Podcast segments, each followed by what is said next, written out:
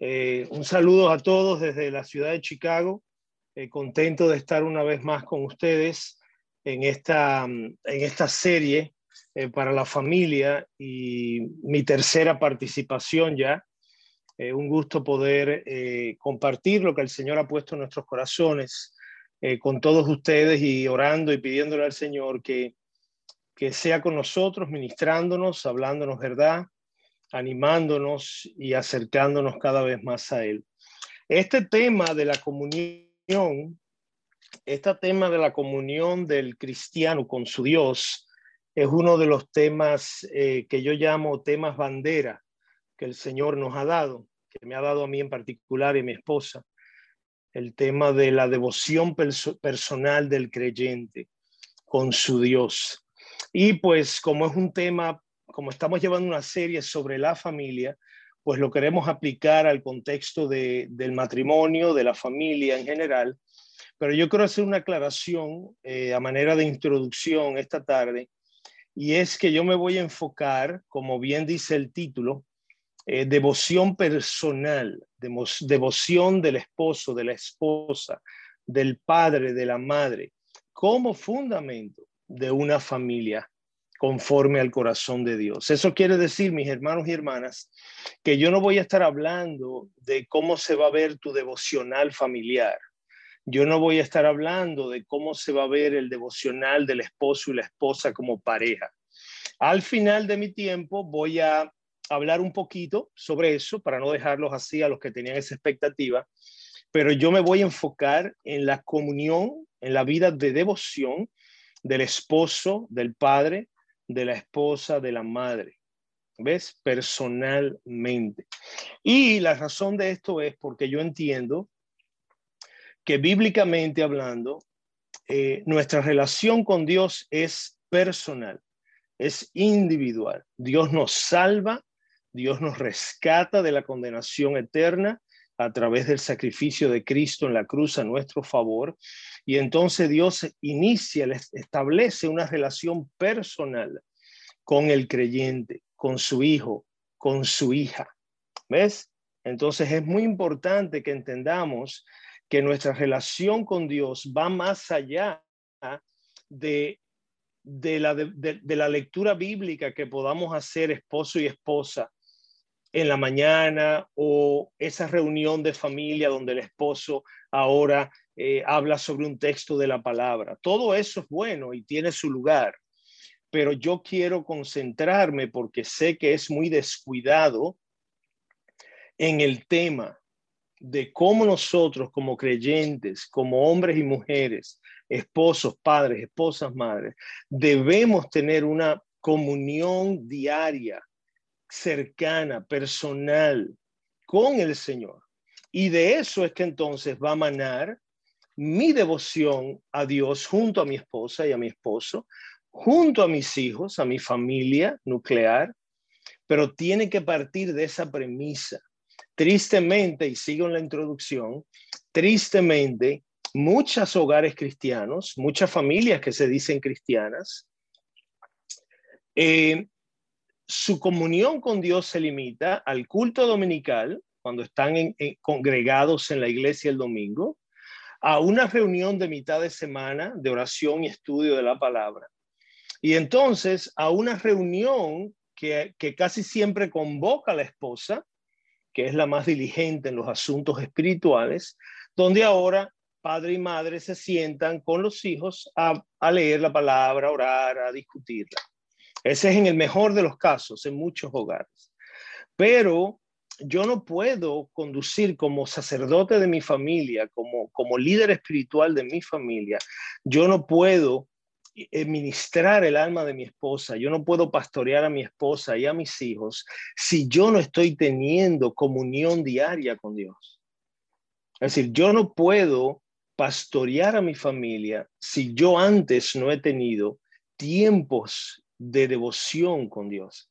Y lo vamos a ver hoy mientras estemos enseñando cómo era que hacía Moisés con Dios ante el pueblo.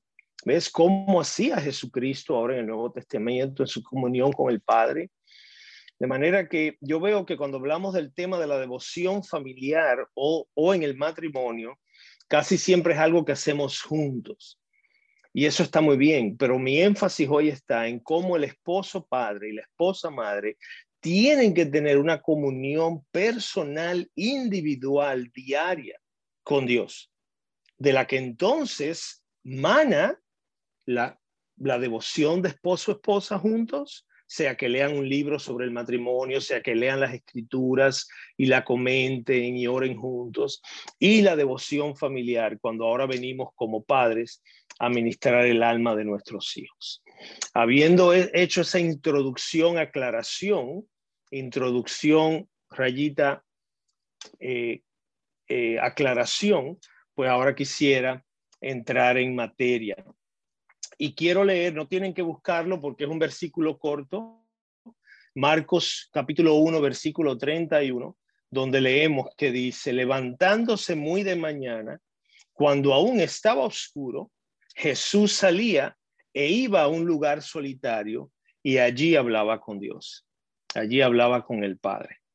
Ese, ese va a ser mi versículo de, de, de fundamento, de base para yo partir a tratar el tema que nos ocupa hoy. Y habiendo leído ese texto del que vamos a hablar más, quiero citar algo que escribiera el pastor, predicador, autor surafricano de los 1800, que quizás ustedes hayan leído, Andrew Murray es su nombre, em, algo que él escribió en uno de sus libros en cuanto a este tema de la devoción personal del creyente. Él dijo lo siguiente, el estado de pobreza espiritual de la mayoría de los cristianos se debe a que ellos no han asimilado que una de las metas y objetivos de la conversión, del nuevo nacimiento, es llevar al alma convertida, aún aquí en la tierra, durante su tiempo aquí en la tierra, a un estado de intimidad diaria con el Padre Celestial. Una vez esta verdad ha sido aceptada y asimilada, continúa Mary, el creyente podrá percibir lo indispensable que es a su vida espiritual el separar un tiempo todos los días para pasar en su palabra, con mayúscula, en la palabra de Dios, y en oración, esperando que Dios manifieste su amor y su presencia. Esto hace referencia al tiempo que debemos tener diariamente con el Señor. Continúa Mary. El creyente debe entender que él no tiene el poder necesario en sí mismo para mantener saludable su vida espiritual. Él necesita cada día gracia fresca y nueva del cielo a través de un contacto diario con Jesucristo. Él necesita reconocer su debilidad y necesidad de esperar en Dios a través de su Santo Espíritu para renovar la luz y vida que éste da a su corazón, que éste da a su alma. Solo así, concluye Mary, solo así podrá esperar ser mantenido por el poder de Cristo a lo largo del día y de las tantas tentaciones de la que será objeto. Y cierro la cita. Yo creo que esto nos da un buen preámbulo para lo que vamos a estar hablando. El pastor Andrew Murray pudo entender que la condición de la mayoría de nosotros, quienes nos decimos cristianos, es una muy pobre. Eh, nuestro estado espiritual es muy pobre. Y él entiende, y yo le digo amén a lo que él dice, que se debe porque no estamos yendo diariamente a la fuente que nos carga, que nos llena, que nos repleta de la gracia y el favor de Dios para llevar la vida cristiana que se espera de nosotros aquí en la tierra. Nos sabemos ocupar mucho en muchas cosas de la iglesia, sabemos estudiar mucho, sabemos eh, participar en muchas actividades, inclusive servir en la iglesia y todo eso es bueno. Pero la realidad es, mis hermanos y hermanas, que para la mayoría de nosotros eso es algo que hacemos en nuestras fuerzas, en nuestras capacidades porque no hemos desarrollado una costumbre, un hábito, una disciplina de comunión diaria con el Señor. Y de eso es que le quiero hablar hoy. Y en la medida que lo vamos hablando, yo quiero que tu esposo, tu esposa que me estás oyendo, te apropies de lo que te estoy hablando. Es a ti que te estoy hablando, no a tu esposa, no a tu esposo. Es a ti que te estoy hablando. Y al final vamos a llevar esto que hemos hablado ya al, área del matrimonio y de la familia. Y muy brevemente, porque quiero enfocarme en ti como creyente, en ti como cristiano, cristiana. Entonces, quiero dividir esto en dos partes. La primera parte va a girar en torno a razones, motivos, razones por las que necesitamos como cristianos y cristianas, esposos y padres, madres y esposas, tener estos tiempos diarios de intimidad con Dios. Razones, y te voy a dar varias, alrededor de cinco, que yo creo que te van a convencer. Probablemente muchos de ustedes que me escuchan, los que vienen de buenas iglesias, pues ya tienen algún tipo de lectura de la palabra, eh, ojalá que diaria, pero yo quiero llevar esto a otro nivel. Yo quiero llevar esto a otro nivel para ti hoy, porque de eso va a depender mucho el estado espiritual de tu alma. Cinco razones que quiero darte para que tengas esos tiempos diarios con el Señor. ¿Ok? Primero, comunión, relación, tener coinonía con Dios, tener comunión y amistad con Dios, relación, como te relacionas con tus hermanos en la iglesia, cómo te relacionas con otros cristianos. Segundo, purificación, santificación, limpieza de tu alma, que está contaminada por el pecado y que necesita ser lavada por la palabra diariamente. Tercero, instrucción, aprendizaje, enseñanza, ser enseñado. Nuestras almas necesitan ser enseñadas por Dios diariamente. Nunca sabemos lo suficiente. Cuarto, dirección, guianza, que el Señor nos guíe, nos dirija, nos muestre el camino cuando estamos hablando con Él, cuando estamos teniendo comunión con Él. Y quinto, transformación, cambio, hacernos cada vez más semejantes a Jesucristo. Entonces, primero, la, la, primera sección donde te voy a hablar de estas razones es la primera sección. La segunda sección te voy a dar algunos principios de cómo se debe ver esos tiempos de comunión con Dios, para hacértelo práctico, esa es la parte práctica. Esta primera parte es más teórica, pero la vamos a aterrizar en la segunda mitad en asuntos más prácticos de cómo se va a ver. Y de nuevo, toma y deja, toma y deja en base a tu situación personal, a tu condición, a tu lugar donde vives, a, los, a los niños, las edades que tienen, a una serie de cosas, pero es los principios básicos que son los que quiero que, que asimiles. Entonces, primera, primera razón que te dije es la comunión, es la, la con Dios. Eh, eh, eh, lo más importante, mis hermanos, como hombres y mujeres que hemos sido rescatados del pecado y que ahora hemos, hecho, hemos sido hechos hijos adoptivos de Dios a través de Cristo, es conocer a nuestro Padre, conocer a nuestro Padre Celestial y a nuestro Salvador Jesús. De manera que la razón principal de estos tiempos de comunión es tener conocimiento, aprender a conocer mejor a nuestro Señor y Salvador Jesús, experimentar unión con Él, comunión íntima con Él. Mira lo que dice Apocalipsis 3:20. He aquí, yo estoy a la puerta y llamo. Si alguno oye mi voz y abre la puerta, estaré con él y comeré con él y él conmigo.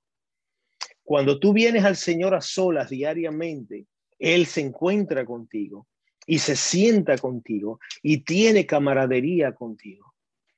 ¿Ves? Yo quiero llevar esto a otro nivel. Yo no estoy hablando de estudio de la palabra, como el que estudia para hacer un sermón o para preparar una enseñanza de miércoles o jueves. ¿Ves? O como para preparar un dominical, un, devocional para compartir en el grupo pequeño.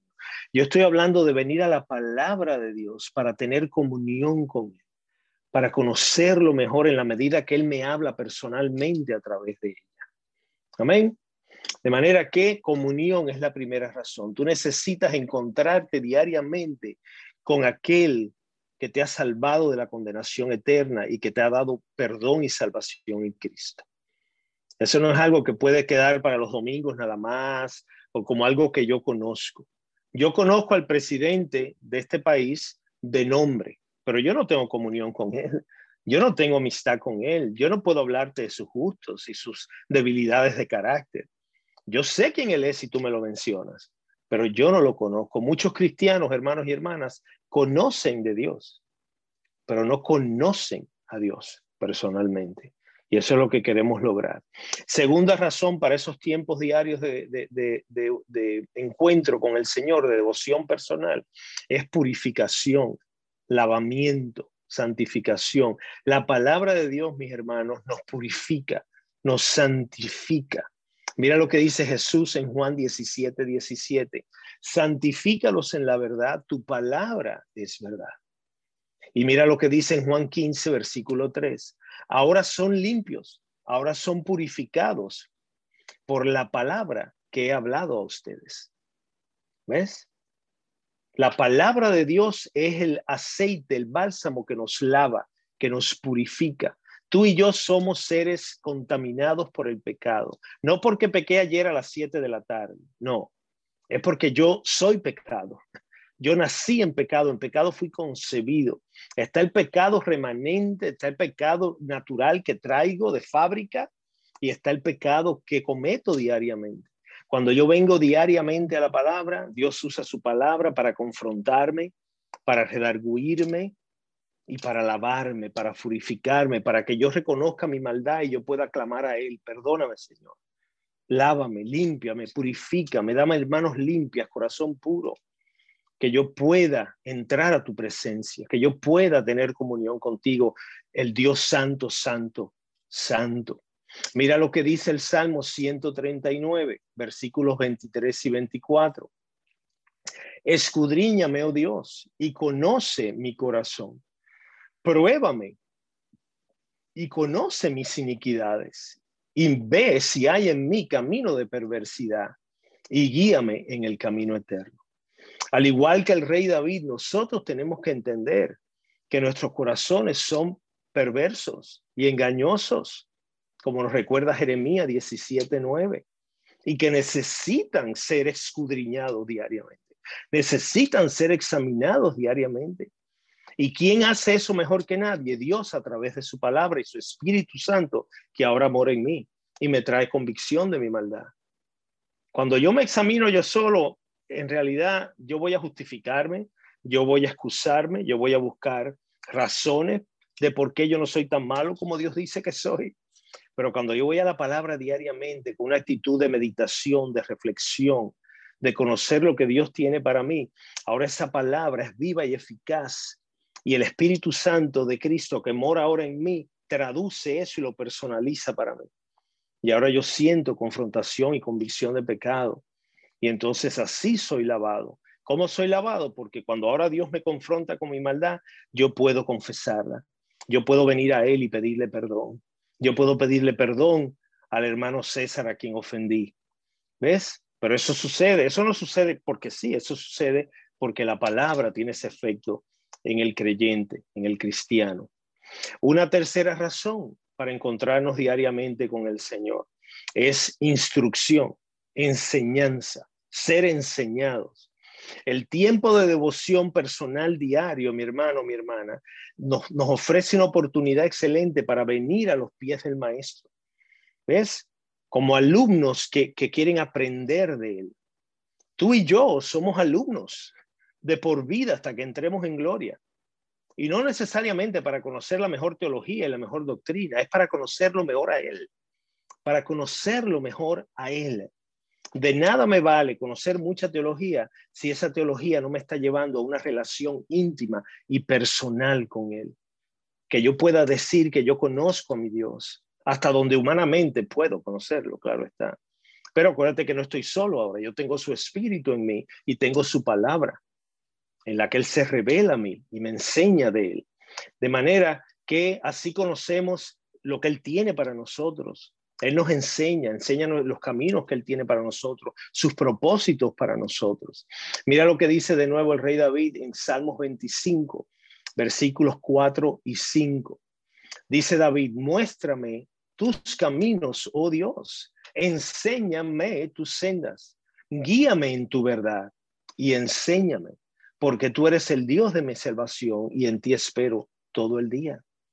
El salmista sabía que él solo podía conocer lo que convenía de parte de Dios. El hombre no me va a enseñar lo que yo necesito saber. Dios mismo es el que me va a enseñar a mí lo que yo necesito conocer. De manera que yo tengo que venir diariamente al Señor con su palabra abierta delante de mí para que Él me instruya, para que Él me enseñe, para que yo aprenda de mí. Mira algo que nos dice Isaías, el profeta Isaías en el capítulo 50, versículo 4. El Señor despierta mi oído para escuchar como aquel que está siendo enseñado. Me encanta eso. Isaías el profeta decía, el Señor me despierta cada día. Él despierta mi oído, Él abre mis oídos para yo escuchar como aquel que está siendo enseñado. Tú y yo necesitamos ser enseñados. Y sí, nosotros aprendemos en la iglesia, aprendemos en la escuela dominical, aprendemos en las notas que tomamos del sermón del domingo, pero Dios quiere enseñarte a ti en lo, en lo privado, en lo secreto, en ese tiempo donde son simplemente tú y Él, tú y Él siendo enseñado. Viene la imagen de Marta a los pies del Maestro, a los pies del Señor, y el Señor diciéndole a María, María, tu hermana ha, preferido lo mejor. Ella está siendo una alumna a mis pies, escuchando mis enseñanzas. Ella está siendo enseñada mientras tú estás tan afanosa queriendo resolver muchas cosas. Y gracias, yo supongo que él quisiera decirle gracias porque estás queriendo recibirnos en la casa, estás queriendo ser hospitalaria, pero ella ha elegido la mejor parte. Tú y yo necesitamos elegir esa parte. Tenemos que venir diariamente a los pies del Señor en comunión con Él, en lo secreto, en lo privado, donde no hay distracción para poder ser enseñados por Él. Una cuarta razón para venir diariamente a los pies de Jesús en tiempos de devoción personal. Ser dirigidos, ser guiados. Mira lo que dice Santiago, capítulo 1, versículo 5. Si alguno de ustedes carece de sabiduría, pregunte a Dios, quien da todo generosamente y Él les dará. Nuestro maestro nos está diciendo a través del apóstol Santiago en esta carta, si tú quieres saber, si tú quieres conocer los misterios de mi reino, si tú quieres sabiduría para el hoy y para el futuro, ven a mí, busca mi consejo y mis respuestas a tus preguntas en mi palabra. Mi palabra soy yo hablándote, mi palabra soy yo enseñándote. Acércate a mí diariamente, sin distracciones, para que yo pueda dirigirte, para que yo pueda guiarte. ¿Cuántas personas, mis hermanos y hermanas, en mis años en el pastorado, no han venido buscando consejo en cuanto a decisiones que tienen que tomar? Decisiones personales, decisiones de trabajo, decisiones de reubicación, de mudanza, eh, muchas cosas que tienen que decidir y tienen que venir a buscar que alguien les dé le diga qué hacer, porque ellos no saben. Y tú dirás, bueno, pero pastor, eh, buscar consejo es bíblico. Dice la palabra que en la multitud de consejos está la sabiduría. Amén. Pero es uno de los recursos, no es el único. Muchas personas que vienen buscando consejo, cuando tú le dices, bueno, ¿qué te ha mostrado el Señor a ti?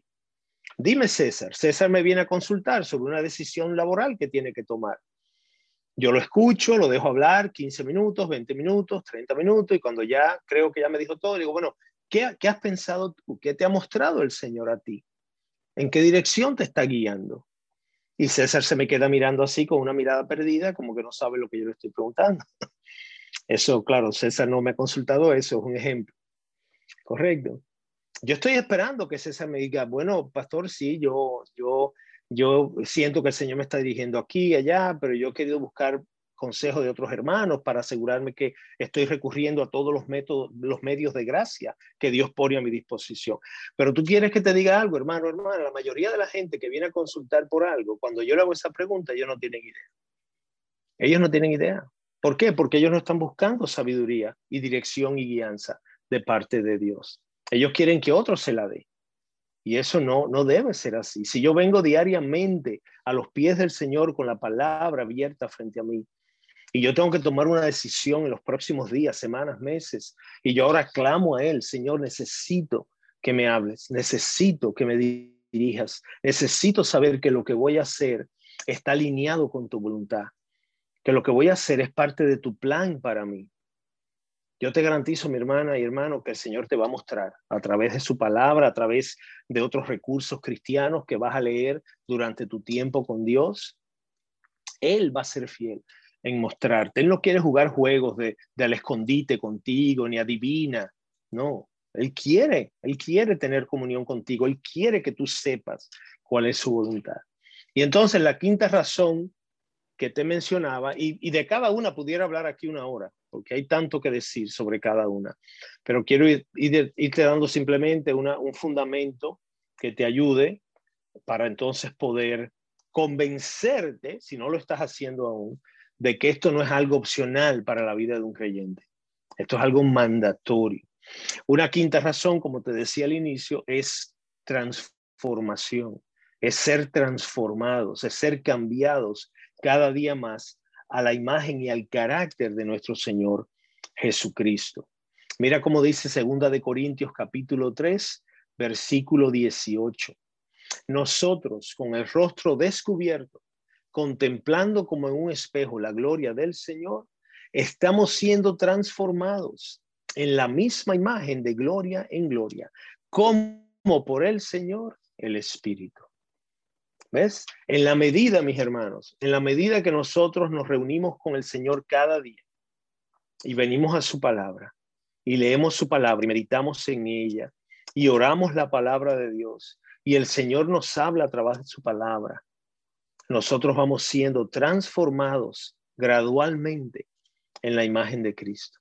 No alcanzaremos 100% el carácter y la imagen de Cristo de este lado de la gloria, pero iremos siendo cada vez más parecidos a Él. Nada transforma más nuestra, nuestra vida, nuestro carácter, nuestro temperamento, que exponernos a la palabra de Dios diariamente. Y de nuevo, en el contexto de esa comunión diaria privada con Él, a solas con Él. ¿Ves?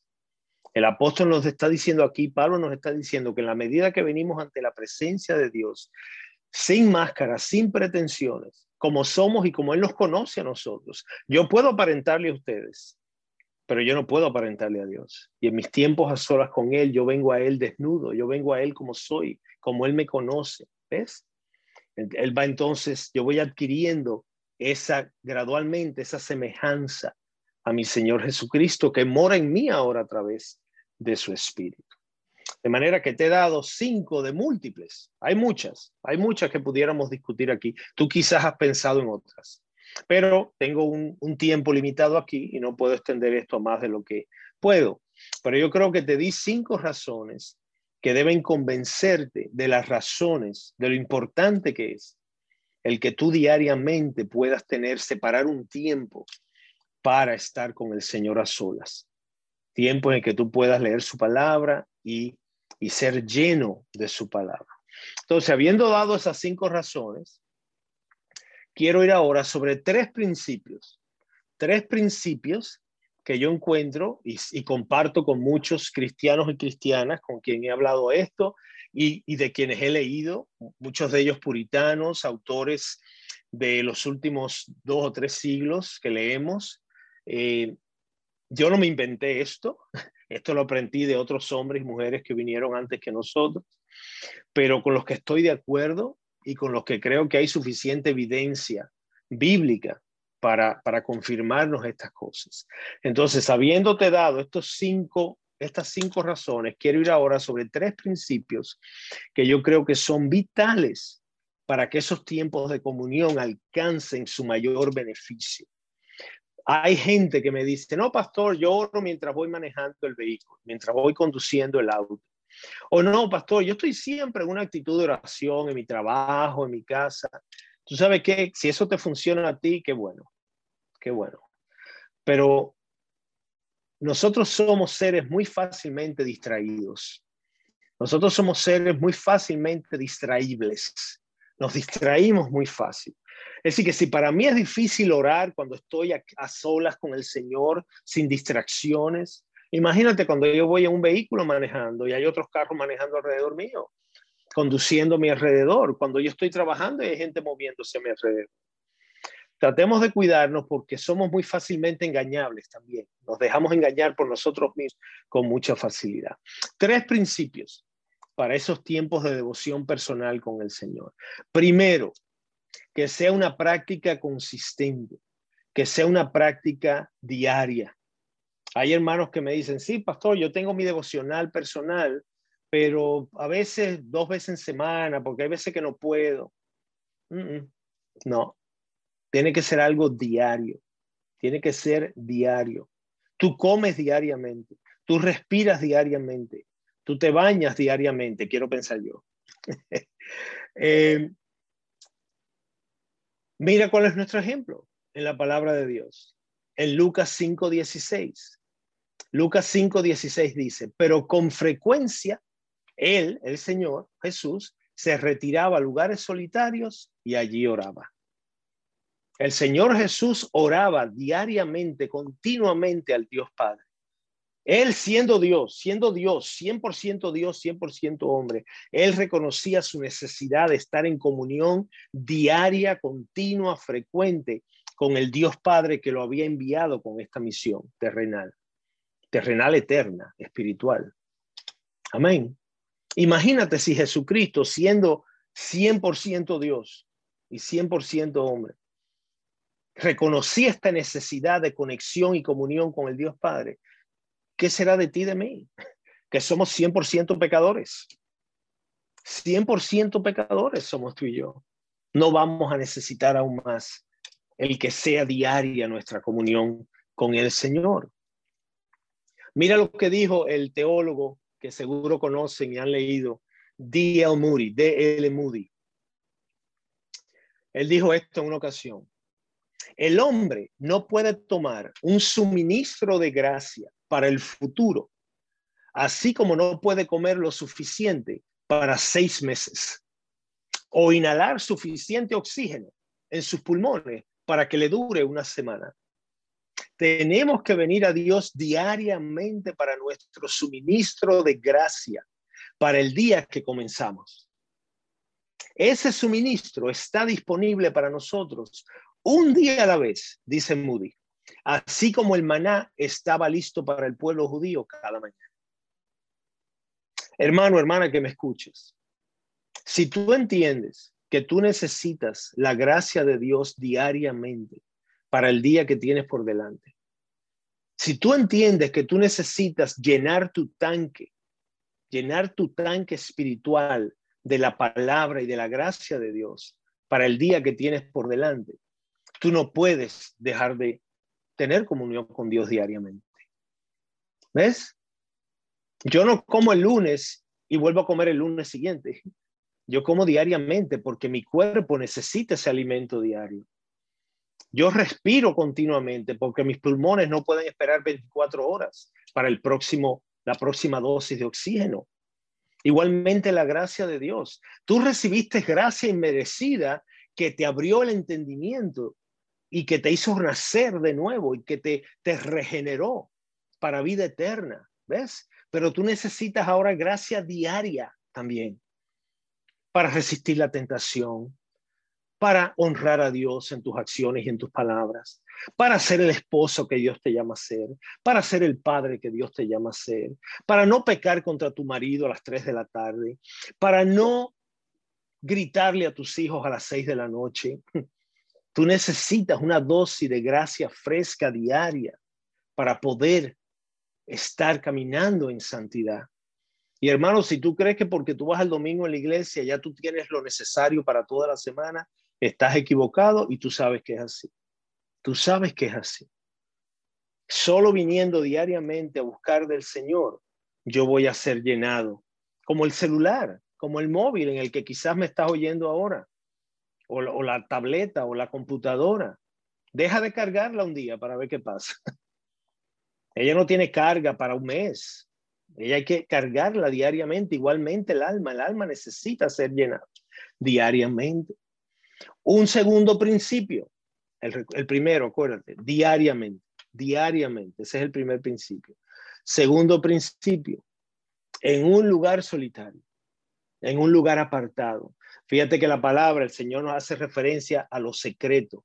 Entra en tu closet, entra en tu closet, vete a lo secreto, a lo privado, apártate. Él se iba, dice Lucas 4:42, Jesús se iba a un lugar solitario.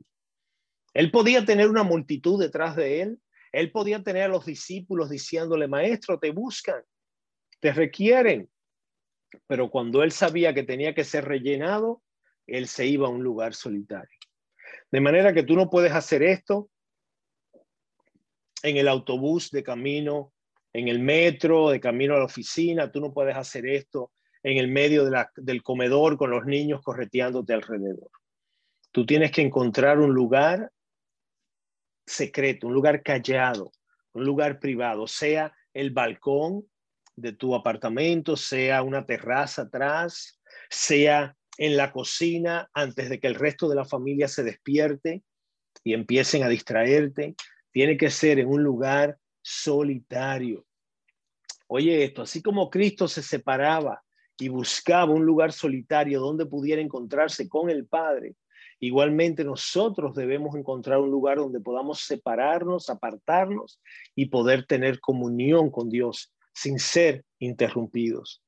Querido hermano y hermana, nosotros somos, como te dije hace unos minutos atrás, somos muy fácilmente distraídos. Mira, déjame decirte algo y te lo voy a recalcar al final. Pero yo puedo estar en mi lugar solitario leyendo la palabra, queriéndome concentrar en lo que estoy leyendo. Óyeme, con qué facilidad me vienen pensamientos?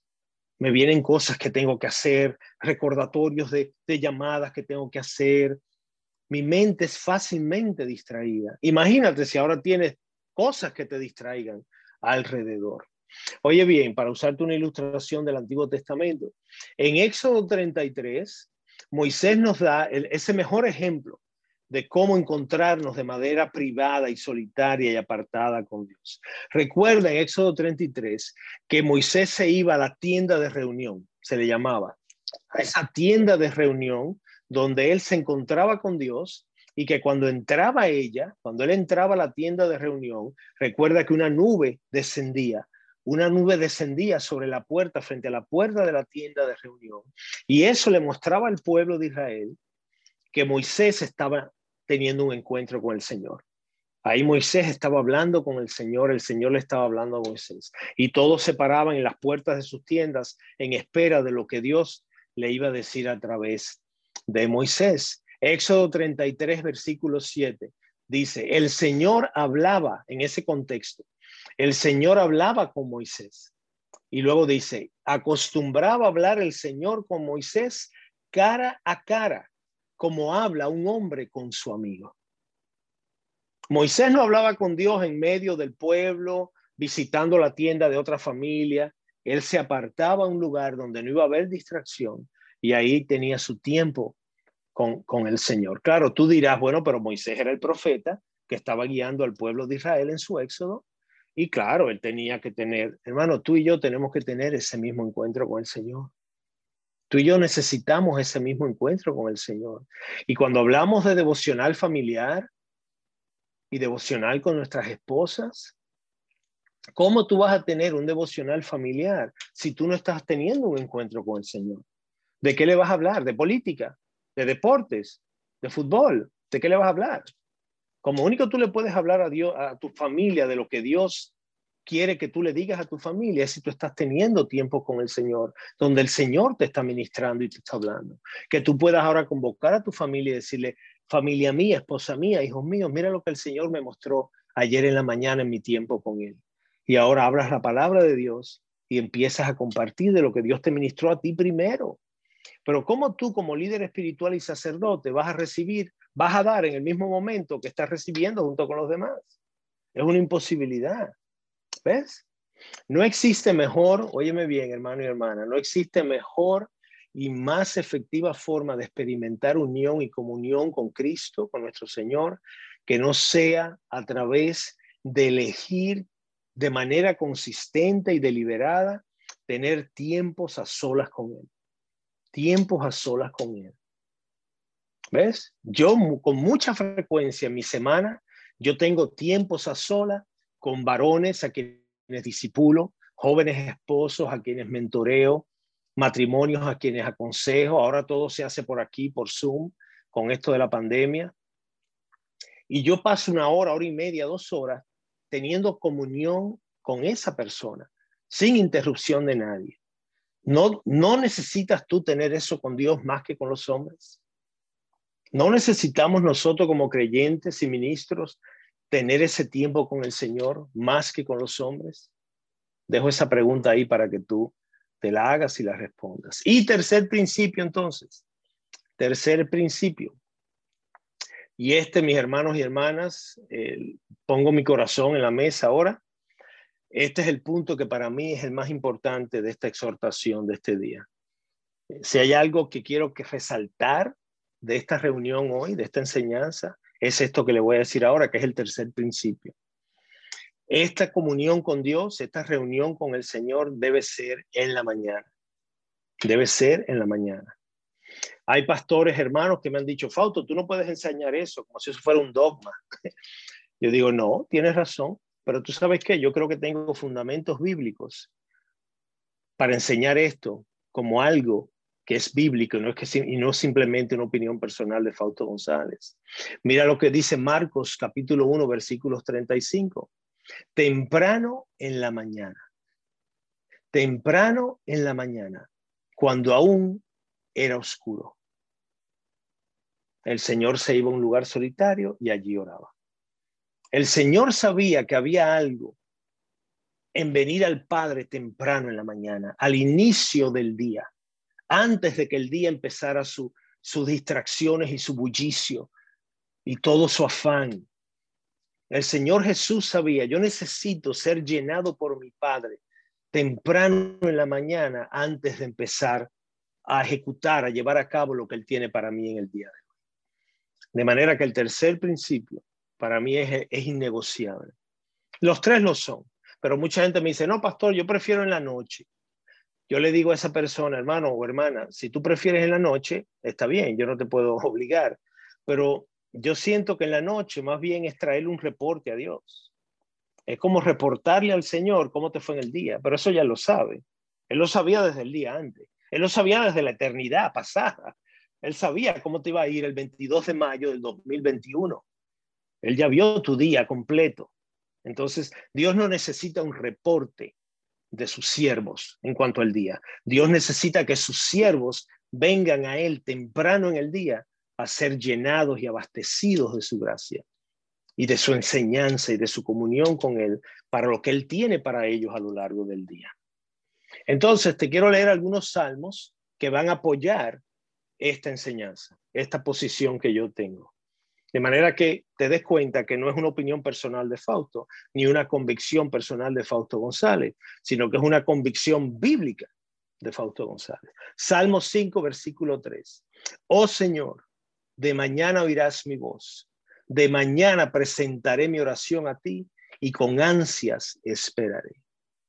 El salmista le decía al Señor, Señor, en la mañana voy a venir a ti y voy a presentar mi clamor a ti, mi oración a ti, y tú me, hablarás y voy a estar esperando en lo que tú tienes para mí, temprano en la mañana. Mira el Salmo 88, versículo 13. Pido auxilio a ti, Señor, y mi oración llega a ti en la mañana. Pido auxilio a ti, Señor, y mi oración llega a ti en la mañana. Hay algo muy especial con venir al Señor temprano en el día, al inicio del día. Mira el Salmo 58, versículo 8. Despierta, alma mía. Aquí está el salmista hablándole a su alma. Despierta, alma mía. A la aurora despertaré y te alabaré entre los pueblos, Señor. Salmo 119, versículo 147. Me anticipo al alba y clamo. Me anticipo al alba y clamo. Corro antes de que el sol salga y clamo a ti, Señor. Y en tus palabras espero. El salmista estaba esperando el comando de Dios, las órdenes de Dios, la, la guianza del Señor para el día que él tenía por delante. Y mira Salmo 143, versículo 8. Por la mañana, hazme oír tu misericordia. Amén. Dime si, si no tenemos ahí suficientes salmos para entender que hay algo bíblico en venir al Señor temprano en la mañana, a clamar a Él. Ah, no, pero venimos más rápido al celular, a ver los mensajes que tengo de anoche, a las redes sociales, a las noticias, a ver cómo está la política hoy, a ver qué equipo ganó el juego en España. Eso sí lo hago temprano en la mañana. ¿Ves? A comer, a leer el periódico, oír la radio, pero apartarme con Dios antes de hacer cualquier otra cosa, uy, qué gravoso, qué gravoso, es eso. Pero si, si tú fueras Dios, que no lo eres, ni lo serás nunca, ni yo tampoco, ¿qué te haría pensar eso de tus hijos? ¿Ves? Wow, eso otro es más importante para ti, hijo mío, después que yo te salvé, después que yo te rescaté de la condenación eterna. Eh, ¿Qué lugar tengo yo en tu vida? ¿Qué, lugar ocupo yo en tu orden de prioridades? Hermanos y hermanas, cada mañana Dios tiene para nosotros un suministro fresco de gracia y misericordia. Cuando iniciamos nuestro día sin venir a Dios a buscar lo que Él tiene para nosotros, es como decirle al dueño de nuestras almas, y cito, yo no necesito lo que tú tienes para mí hoy, Señor. Yo no lo necesito. Yo cuento con mi fuerza y con mi autosuficiencia para el día que yo tengo por. Yo sé que si yo te pregunto, tú nunca dirías que tú dirías algo así. Pero cuando tú no vienes al Señor a buscar lo que Él tiene para ti, eso es lo que estás diciéndole a Dios. Sí, Señor, gracias, pero no gracias. Yo, yo estoy muy ocupado, yo puedo resolver mis cosas. Qué diferente cuando nos llega una prueba, qué diferente cuando nos llega una situación difícil, Qué diferente cuando nos vemos en medio de un valle de sombra de muerte, cuando nos vemos atravesando una crisis. Qué diferente se ve Como si clamamos a Él y caemos postrados temprano en medio de nuestra agonía. Por eso nos hace pasar por cosas difíciles, hermanos, porque es la única manera en que nosotros nos hacemos sensatos y venimos a buscarle y nos acercamos a Él, que es su mayor anhelo, que le glorifiquemos, que, tengamos una cercanía con Él, que le busquemos con afán, que estemos cerca. ¿Ves? Déjame compartir contigo. Ya te leí algunos salmos que confirman lo de la mañana, lo de temprano en la mañana, pero déjame leerte lo que escribieron algunos siervos de Cristo de los siglos pasados, eh, puritanos y autores que tú has leído probablemente, para que tú veas lo que ellos entendieron sobre este tema. Y yo me pregunto y te pregunto a ti, si esto es lo que habrá hecho la diferencia en la vida de esos hombres y mujeres también, aunque no cito a ninguna aquí, pero sabemos de misioneras y mujeres autoras de himnos. Si, si eso es lo que hizo la diferencia en la vida de estos siervos, que ellos aprendieron el beneficio de tener comunión temprano en el día con el Señor, antes de que su día empezara. Y por eso leemos hoy de estos hombres y mujeres y decimos, wow, como que son estos santos de antaño. Tú sabes que ellos no eran diferentes a ti y a mí. Ellos eran hombres pecadores y mujeres pecadores igual que tú y yo. Pero ellos descubrieron algo que quizás tú y yo no hemos aprendido. ¿Ves? Mira lo que dijo, por ejemplo, Horacio Bonar. Horacio Bonar, quizás lo has escuchado, un puritano. Él escribió lo siguiente, comienza el día con Dios. Él es tu sol. Él es el resplandor de tu amanecer. A Él entrega tu día. Canta tu primera canción al Señor, no a los hombres, no a las criaturas de su mano, sino al que es glorioso. El hermano Horacio Bonner te está diciendo, ven a Dios primero que nada en el día. Ve a Él primero, no hagas nada antes de presentarte ante Dios. Mira lo que hizo el misionero a la China Hudson Taylor. Mira lo que escribió él. No inicies el concierto primero, y afines tus instrumentos después. Comienza tu día con Dios. Él está usando la, ilustración de una orquesta. ¿Qué, qué, músico sale al concierto primero e y afina sus instrumentos después? Tú preparas tus instrumentos para el concierto que vas a, montar, que vas a llevar a cabo. Él te dice, Él ahí ahora lo pasa a tu relación con Dios y dice, comienza tu día con Dios, afínate, afina tu alma con el director de orquesta que es Dios, para que como instrumento en las manos de Dios suenes como Dios quiere que tú suenes. Mira lo que dijo el pródigo predicador inglés Charles Spurgeon. Y quiero, quiero, me encantaría que, que, que, anoten esta frase, si no la conocen, si no lo han oído nunca antes. Pero yo creo que esto te ayudaría mucho a recordar nuestra charla de hoy. Mira lo que escribió Charles Spurgeon. Es buena y beneficiosa regla nunca mirar la cara de los hombres sin primero haber buscado y encontrado el rostro de Dios. Wow, te lo voy a repetir. Es una buena y beneficiosa regla nunca mirar la cara de los hombres sin primero haber buscado y encontrado la cara de Dios. ¿Qué te está diciendo Charles Spurgeon? No te pongas a hablar con hombres, a hacer cosas de hombre antes de haber tenido un encuentro con Dios. Mira primero a tu Dios. Como, como hombre o mujer cristiana que eres, mira primero al inicio de tu día el rostro de tu Salvador. ¿Cómo se ve eso? En un tiempo de comunión con Él, leyendo su palabra, orando su palabra, meditando en ella, reflexionando, presentando tu alma ante el Señor. Y ahora estás listo para ir al baño, asearte, vestirte y salir. Pero no hagas eso sin haberte dio primero un encuentro con el Señor. Y mira lo que dijo también el eh, pastor Thomas Watson. Él escribió, el mejor momento para conversar con Dios es antes de que las cosas del mundo lleguen tocando a nuestra puerta. La mañana es, el crema, es la crema del día. A Dios debemos entregársela. Dirige el corazón hacia los cielos al comienzo del día y solo podrá ir mejor de ahí en adelante. Aquel que pierde su corazón en la mañana difícilmente lo encontrará a lo largo del día. Amén. Es increíble. El, el, hermano te está diciendo, ¿tú sabes qué? Dirige tus ojos y el corazón al cielo al inicio de tu día, porque de eso va, de eso va a basarse cómo te va a ir el día. Hermano, si tú estás teniendo, hermana, un tiempo con el Señor todas las mañanas y a las 2 de la tarde, a las 14 horas de ustedes, les viene una situación difícil, tú sabes qué, tú estás equipado para enfrentar esa situación.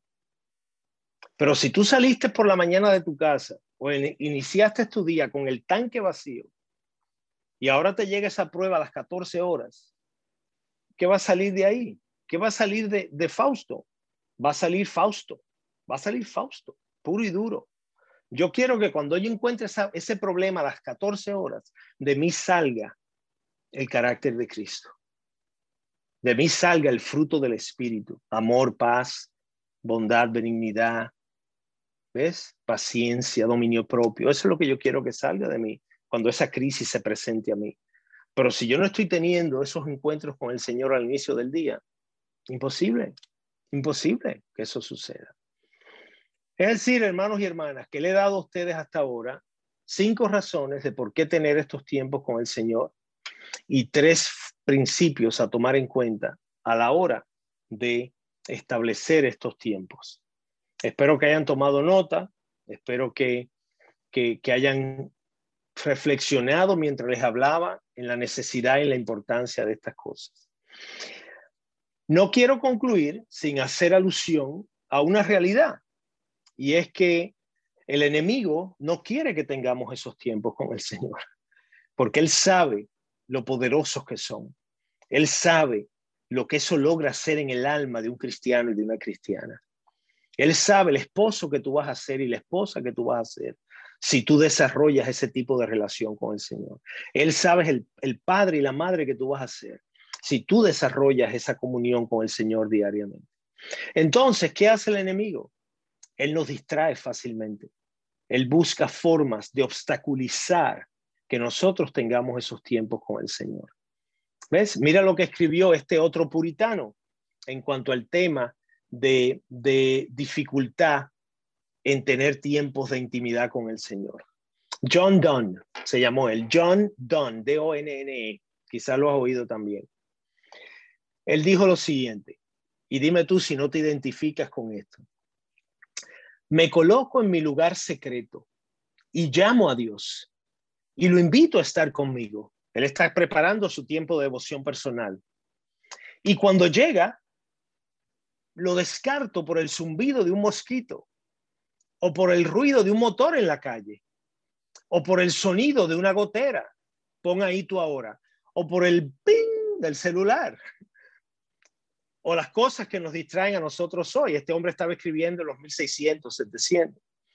Pero continúo en mi postura de oración, con mis ojos hacia el cielo, rodillas en el suelo, como si orara al Señor. Pero si Dios me preguntase, ¿cuándo pensé en Él por última vez durante esa oración? No podía decir. Wow, wow. ¿Te ha pasado eso a ti? A mí me ha pasado. Yo me aparto a mi lugar de, mi, escritorio tempranito en la mañana, solas, con mi Biblia, mis devocionales, estoy listo, estoy orando, estoy leyendo. Oye, me asaltan pensamientos, me asaltan distracciones. Y cuando a eso tú le sumas razones reales que harían difícil tus tiempos de comunión diaria con el Señor, como por ejemplo, eh, pastor, me tengo que levantar muy temprano para salir al trabajo, tendría que amanecer a las 3 de la mañana, a las 4, no sé qué temprano, o los niños son pequeños, tengo muchos niños pequeños y me hace difícil en la mañana apartar un tiempo, ¿ves? O, o quizás vivo en un apartamento pequeñito, no tengo un espacio donde yo pueda apartarme, que no me moleste mis hijos, o mi horario de trabajo, yo trabajo de noche, duermo de día. Hay muchas razones que son legítimas, ¿ves? Y entonces están las razones ilegítimas ah, no, que es que yo, yo soy nocturno, yo me acuesto a las 2, 3 de la mañana y para mí es imposible levantarme temprano, o, o yo, pastor, yo por mi trabajo, yo soy economista, yo tengo que levantarme temprano, a ver la bolsa de valores y a ver cómo va la economía del mercado, porque ese es mi trabajo, o yo tengo que revisar mis mensajes en el celular temprano porque mi jefe empieza a escribirme desde muy temprano, eh, o lo que sea, las razones que tú quieras dar. Al final, hermano y hermana que me escuches, quiero hacerte entender algo si no lo has entendido. Estas son justificaciones, estas son excusas, unas más válidas que otras, para que tú no puedas tener esos tiempos de comunión con el Señor. Y el enemigo se aprovecha de eso para que entonces te conviertas en un cristiano dominguero, en un, cristiano de domingo nada más, en un, cristiano que no está eh, consiguiendo maximizar su relación con el Señor, que no está pudiendo experimentar a Dios personalmente como Dios quiere ser experimentado. No solo en la mente, no solo intelectualmente, no solo académicamente, no solo con lecturas y aprendizajes, sino experimentalmente, experimentarlo personalmente a través de su palabra, a través de tiempos con Él. Amén. Y entonces, ¿cómo se va a ver esto a nivel de matrimonio? ¿Cómo se va a ver esto a nivel de, a nivel de familia?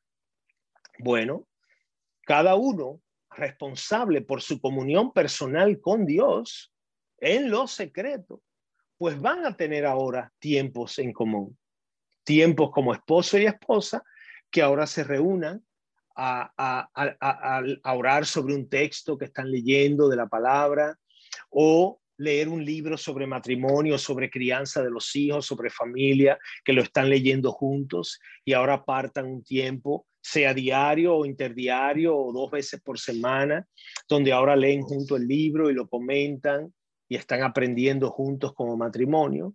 ¿Y cómo se ve para la familia?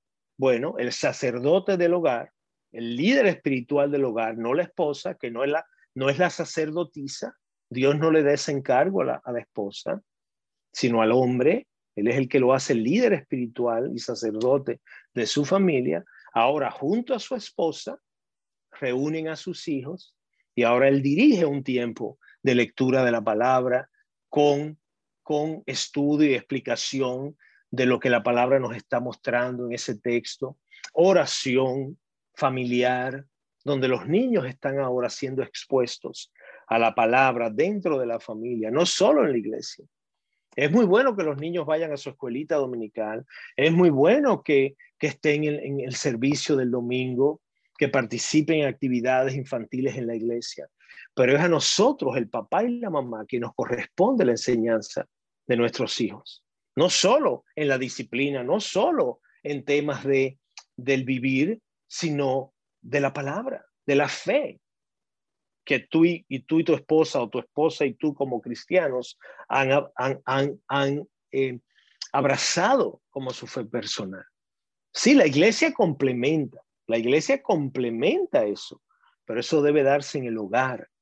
Ahora, hermano y hermana, esposo, esposa, papá, mamá, ¿cómo tú vas a darle a tus hijos?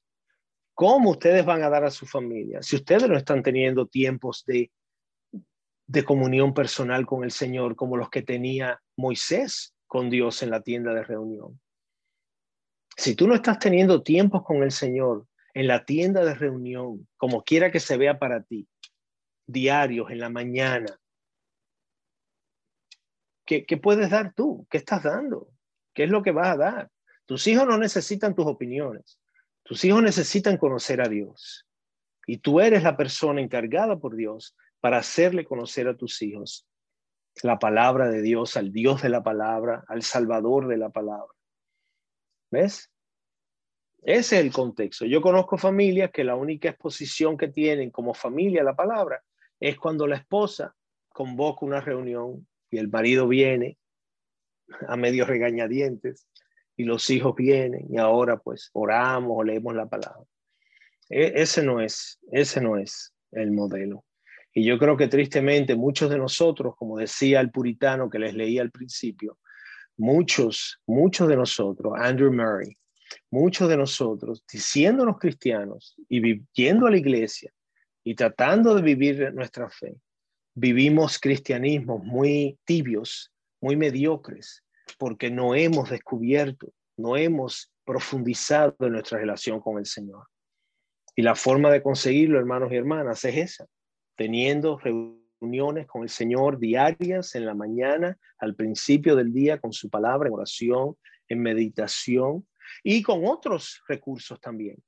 Yo en mi devocional personal cada mañana, además de la palabra, yo leo tres devocionales diferentes de buenos autores y luego leo dos libros, libros cristianos que complementan mi tiempo con el Señor. Y ahí yo paso mi primera hora del día, mi esposa hace lo mismo. De manera, mis hermanos, que esto es lo que tenía para ustedes sobre este tema.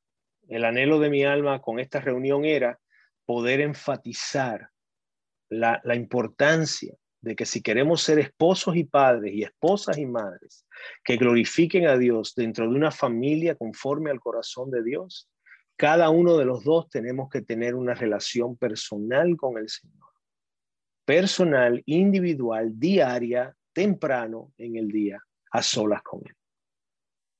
Déjenme orar por ustedes, por favor. Oremos. Padre Santo, yo reconozco, Señor, porque este es un tema bandera que tú me has dado hace muchos años. Yo reconozco que hay hermanos y hermanas que a veces no reaccionan favorablemente a esta instrucción. Eh, la entienden como algo opcional, como algo individual, como algo selectivo que cada uno elige cómo, cómo manejar, cómo conducir, cómo hacerlo. Eh, pero mi deseo, Señor, tú conoces mi corazón, no es cargar la conciencia de nadie, mi deseo no es hacer sentir a nadie mal.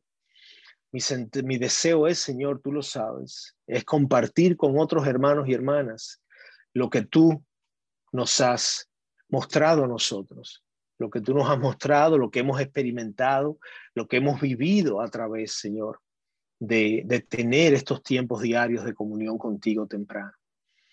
Yo te pido, Señor, que tú alejes cualquier acechanza del enemigo que trate de convencer a los esposos y esposas que me escuchan hoy de que esto no es de Dios, que esto es que esto no necesariamente es bíblico, que no es así y que tú simplemente, Señor, hagas una, hagas una obra en los corazones y mentes de mis hermanos y hermanas y que tú los abras a la a la posibilidad de que esto es algo que ellos deben explorar, que esto es algo que ellos deben considerar, que esto es algo que, que quizás tú querías que ellos escucharan hoy, porque tú quieres mostrarle algo más, tú quieres llevarlo a otro nivel de su relación contigo, tú quieres llevarlo a, a lo íntimo, a lo profundo, a lo personal, a áreas de tu corazón que ellos no han entrado antes, sino que ellos no han conocido aún.